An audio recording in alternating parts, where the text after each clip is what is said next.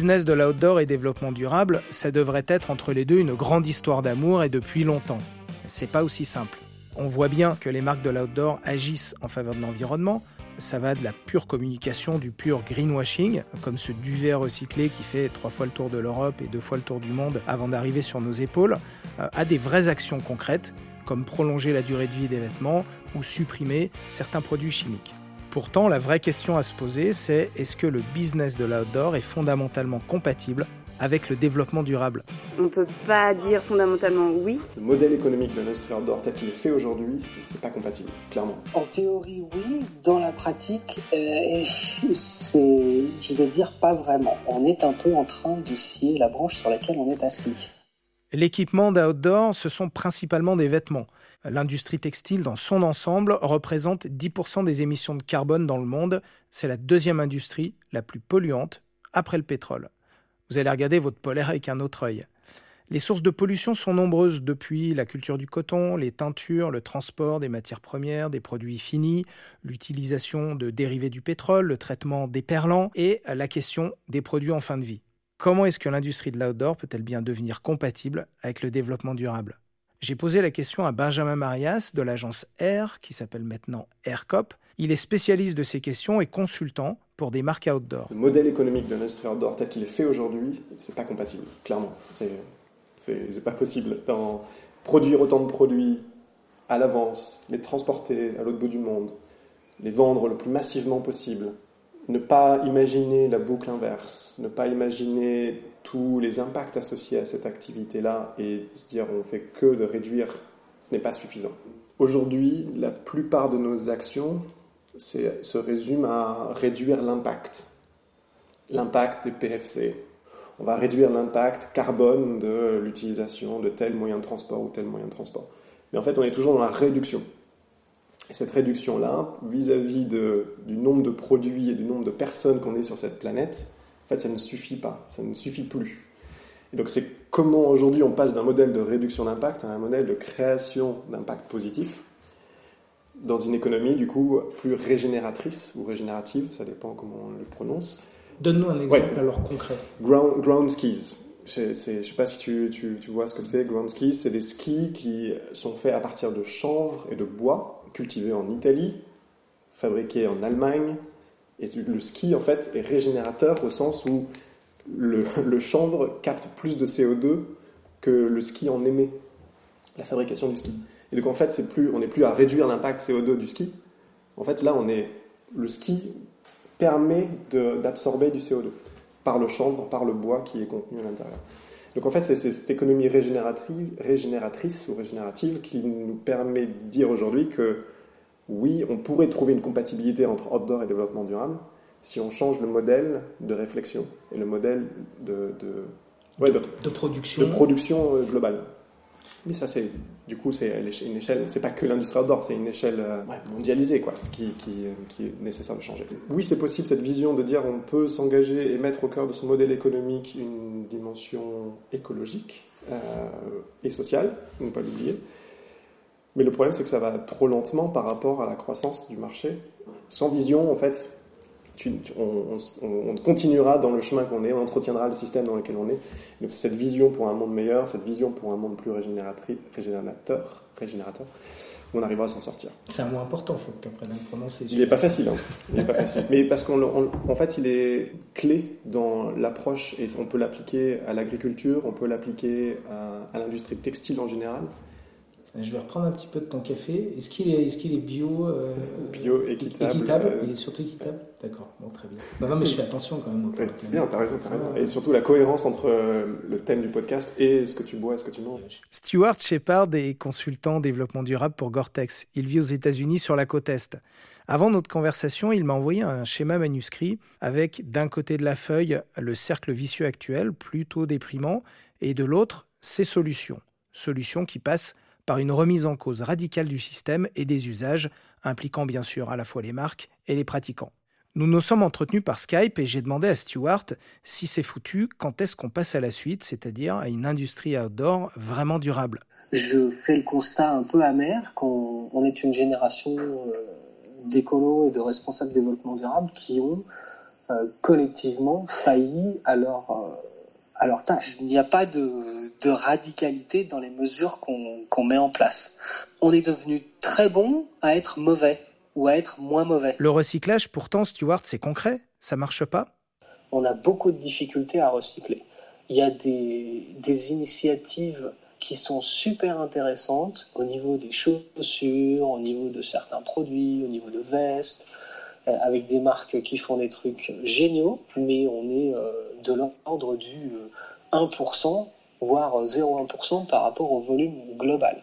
Aujourd'hui, on n'arrive même pas à recycler tout ce qu'on produit en tant que déchet. Donc recycler, recyclable, c'est au centre de beaucoup de, nouveaux produits et de présentations de marketing où on te dit c'est génial, c'est la solution, c'est recyclable ou c'est recyclé.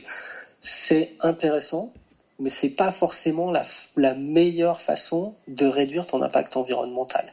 C'est une très belle histoire à raconter, mais c'est une goutte d'eau sur la quantité de plastique qu'on produit et qu'on utilise. Ça me fait toujours penser à euh, quand il y a une fuite d'eau chez toi, qu'est-ce que tu fais? Est-ce que d'abord tu éteins le robinet ou est-ce que d'abord tu euh, sors la serpillière et tu commences à essuyer le sol pour enlever l'eau qui y a par terre? Eh ben, recycler, c'est l'équivalent d'essuyer le sol sans éteindre le robinet. Donc c'est très bien, mais c'est une goutte d'eau dans l'océan. Pour toi, quelles seraient des actions radicales de l'industrie de l'outdoor euh, pour, euh, pour, euh, pour changer ça? Ça commencerait par quoi? Ça, ça, se joue à deux niveaux. Ça se joue au niveau du consommateur et ça se joue au niveau de la marque. Donc sur la marque, il faut trouver une façon de garder le même chiffre d'affaires ou d'augmenter ton chiffre d'affaires parce que je ne suis pas un écolo radical, on a tous besoin d'un boulot. Comment est-ce qu'on fait pour rester profitable sans toujours vendre plus? Est-ce qu'on fait une course au, pire ou est-ce qu'on fait une course au meilleur? Ou bien est-ce qu'on change de business model? Quand tu achètes un vélo ou une paire de skis ou un surf ou un snowboard, tu vas t'en servir 60 euh, jours par an. Ça veut dire que 300 jours par an, ce snowboard, il est dans ton garage. C'est pas le meilleur investissement que tu puisses faire. Peut-être qu'on peut regarder du côté du leasing ou de la location. Stewart a pourtant une solution simple et efficace, garder ses vêtements plus longtemps, allonger par exemple la durée d'utilisation de sa veste. Exactement, de la faire réparer. Et c'est même pas moi qui le dis, c'est une étude de l'université de Cambridge qui dit garder un vêtement juste à peine, enfin juste 9 mois de plus, c'est l'acte qui va avoir l'impact le plus important sur l'impact environnemental de ton produit c'est ce qui va avoir le plus de réduction. Si tout le monde gardait ça 9 mois de plus, ben, l'impact serait euh, beaucoup moindre. Si j'avais vraiment à résumer à comment être un, consommateur euh, responsable, sans dire écolo ou, autre chose, c'est euh, acheter moins, payer un peu plus, et keep it longer, le dernier, garder-le plus longtemps.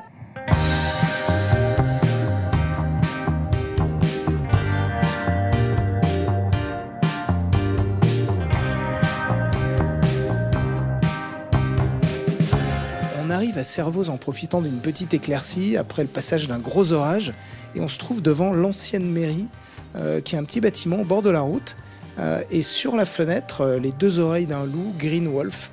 C'est là où travaille Fabrice et c'est là où se trouvent les ateliers de réparation de Green Wolf. Est-ce que tu pourrais nous faire visiter euh, l'atelier? Comment, comment ça se passe? Comment ça fonctionne? Donc là, on est, ben, on est dans la première pièce de l'atelier, on va dire. C'est là où on fait la réception des colis qui nous sont envoyés essentiellement par des marques, hein, parce qu'on assure la garantie euh, textile pour des marques. Voilà, et c'est ici que vont être donc euh, identifiés euh, les, colis, identifier aussi les réparations qu'ils auront à faire sur les, textiles. Quel, genre de textile tu reçois? Est-ce que c'est plutôt des vestes? On reçoit beaucoup de vestes de ski, de pantalons de ski. Après, au niveau des réparations, on a un peu de tout. Hein. Ça, ça, dépend, euh, ça dépend aussi des marques. Donc ça va du zip centrale, euh, du curseur, des pressions, des velcro, euh, du changement de protège-car, euh, des déchirures à, voilà, à rectifier, des problèmes de couture, enfin c'est très large, des cordons, d'élastiques qui cassent. Et vous, et vous traitez combien de, vêtements, combien de produits par année à peu près pour nous donner une idée du volume? Je pense qu'on tourne aux alentours en moyenne de 200 réparations par mois. et puis bien sûr, le gros pic, nous, c'est toute la saison d'hiver, hein, donc de décembre à, à fin avril. Hein, les réparations se passent dans la pièce juste ici à côté. Là, vous avez des machines à coudre. Une, deux, trois, quatre, cinq, quatre, quatre Oui. machines à coudre. Ah, on a différentes machines à coudre. Les machines dont on se sert le plus, c'est les deux machines plates à double entraînement. Voilà. Après, on a des machines spécifiques pour faire les points d'arrêt, des partacs. On a des- une machine canon pour faire toutes les réparations, notamment sur sac à dos, ou tout ce qui est difficile à rentrer, euh, voilà, qu'on peut pas passer sur les machines plates. Et après, on a tout un poste de tout ce qui est thermocollage, puisqu'on travaille sur des membranes Gore, Sympatex. Donc ça, c'est par exemple pour les bandes à étancher euh, sur les membranes. Voilà, exactement. Tout ça, puis tout ce qui est patch thermocollé. euh, et toutes les, ouais, tous les travaux sur euh, membrane se font là. Un poste pour tout ce qui est pression. euh.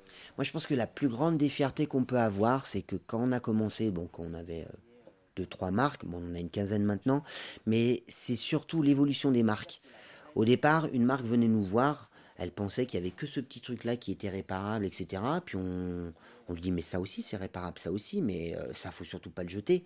Et elle se rend compte, en fait, que tout compte fait, il y a quasiment pas de limite à la réparation. Dans, un, dans une démarche de développement durable aujourd'hui, et dans le contexte économique et la façon dont est organisé le business de l'outdoor, le meilleur moyen aujourd'hui d'être dans une démarche de développement durable, c'est de garder ses vêtements le plus longtemps possible. Et une étude, en fait, on a participé à une étude avec l'ADEME, justement, qui euh, visait à évaluer euh, euh, si l'aspect réparation était plus intéressant que l'échange, etc. Donc c'était très large cette étude, parce qu'elle touchait aussi l'automobile. hein. Donc il y avait différents secteurs, dont le textile avec l'outdoor et la réparation des vêtements. Et il est clairement montré que, effectivement, bah oui, plus on fait durer euh, la vie de son vêtement, euh, moins on a d'impact sur l'environnement. C'est aussi simple que ça, quoi. Les athlètes professionnels sont en plein cœur de la problématique business outdoor, développement durable. Ils voient bien l'impact de la pollution sur l'environnement tout en étant soutenus par des marques, des équipementiers qui produisent du matériel. Liv Sansos, par exemple, est alpiniste. Elle habite dans la vallée de Chamonix. Elle est militante à l'association Protect Our Winters et elle est soutenue par la marque Salomon. Je l'ai rencontrée juste avant son départ pour une nouvelle aventure à base de vélos électriques, de bateaux à voile et de grimpe. Alors Liv, quels conseils tu pourrais donner à un pratiquant d'outdoor pour qu'il agisse en faveur du développement durable au quotidien? Moi, je vois trois actions concrètes et très simples. C'est euh, comment il va se déplacer pour aller euh, au sport outdoor déjà? Est-ce qu'il prend sa voiture individuelle tous les vendredis soirs ou tous les samedis matins?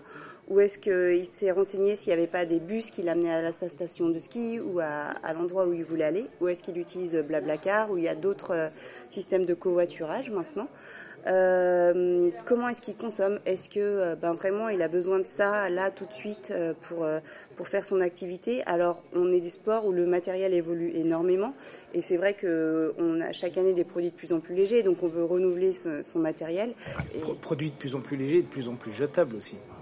alors, euh, on essaye quand même de faire des choses qui se cassent pas et qui durent un peu parce que quelqu'un qui achète euh, son matériel euh, et qui, qui dure juste quelques mois, euh, il va plus jamais racheter cette marque. C'est évident, les gens ils veulent pas acheter même une paire de gants qui s'abîment au bout de, trois semaines d'utilisation. On se dit bon bah je rachèterai plus ces gants-là de cette marque-là. C'est- logique. Moi je, fais la même chose dans d'autres dans d'autres milieux. Et euh, donc on essaye quand même. Je trouve que les marques elles essayent quand même de faire des produits qui sont pas trop fragiles. Mais c'est vrai que quand on induit de la légèreté, des produits plus légers, c'est forcément à un moment ça se paye aussi d'un autre côté. Donc c'est toujours une histoire de compromis. Et après, le troisième poste, l'alimentation et, les déchets, en fait. Comment est-ce que, est que je consomme euh, Est-ce que je fais attention à juste euh, le nombre de bouteilles d'eau plastique que je vois des gens passionnés de montagne ou d'outdoor euh, acheter pour, pour s'hydrater? Eh bien non, il y a des gourdes qui existent, on les remplit au robinet. Et, euh, et, et voilà, juste limiter déjà son, sa consommation d'eau en bouteilles plastiques, c'est déjà quelque chose d'énorme. Toi, tu es partenaire de Salomon. On est euh, ici, là, dans les, euh, dans les locaux de Salomon à Annecy. Comment est-ce que tu, comment est-ce que tu vois les, les efforts de ta marque sur cette question-là? Alors les efforts, on les voit à, à différents niveaux. On est de plus en plus d'athlètes en fait à demander d'avoir des matières qui viennent de, de plus en plus de matières recyclées ou d'avoir des traitements euh, qui soient les moins euh, toxiques possibles, notamment sur, euh, sur les membranes. Quand il y a une vingtaine d'athlètes ou une trentaine d'athlètes, euh, il y en a 25 sur les 30 qui disent nous on aimerait bien voir Salomon utiliser plus de matières euh, à partir de fibres, euh, plus de fibres à partir de matières recyclées et moins de produits toxiques sur les membranes ou sur d'autres. euh, Sur les après déperlants, par exemple Exactement. euh, c'est entendu. On a fait des essais, on a eu une année détenue qui avait très peu de, de, produits euh, nocifs, euh, mais nos, nos combis n'étaient plus étanches. Donc on est encore à tâtonner, on est encore à, chercher. C'est loin d'être parfait, mais il y a des vrais efforts qui sont mis en place, notamment avec le Play Minded Programme, qui est un programme global qui comporte des actions au niveau de, l'entreprise euh, et puis des actions euh, que nous, athlètes, on peut, euh, on peut, mener, on peut mener auprès de la population. Est-ce que tu penses qu'un jour, on, peut imaginer un business de l'outdoor qui, soit véritablement durable Est-ce que tu penses que c'est possible? Alors, j'ai envie d'être très optimiste et, et dire que oui, ce sera possible dans une certaine mesure.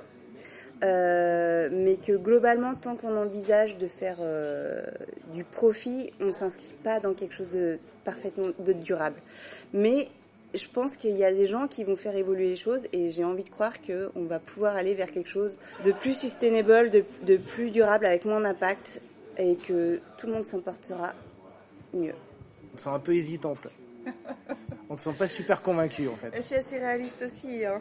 Je suis assez réaliste que certaines choses vont pas beaucoup évoluer et qu'on va aller vers euh, du moins bien.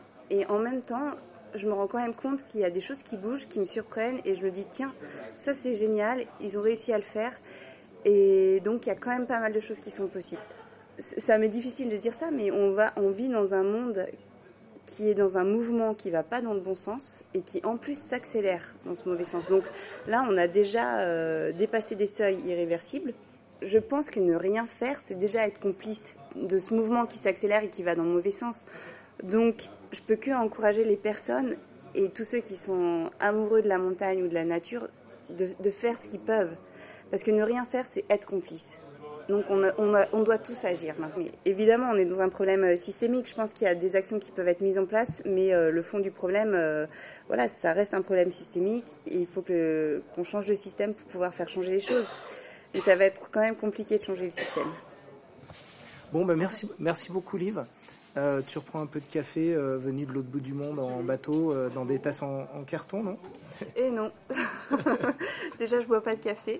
Et en plus, ben, j'essaye d'éviter de prendre du consommable jetable. Bon, très bien. Donc, tu as une gourde avec toi, j'imagine. C'est ça.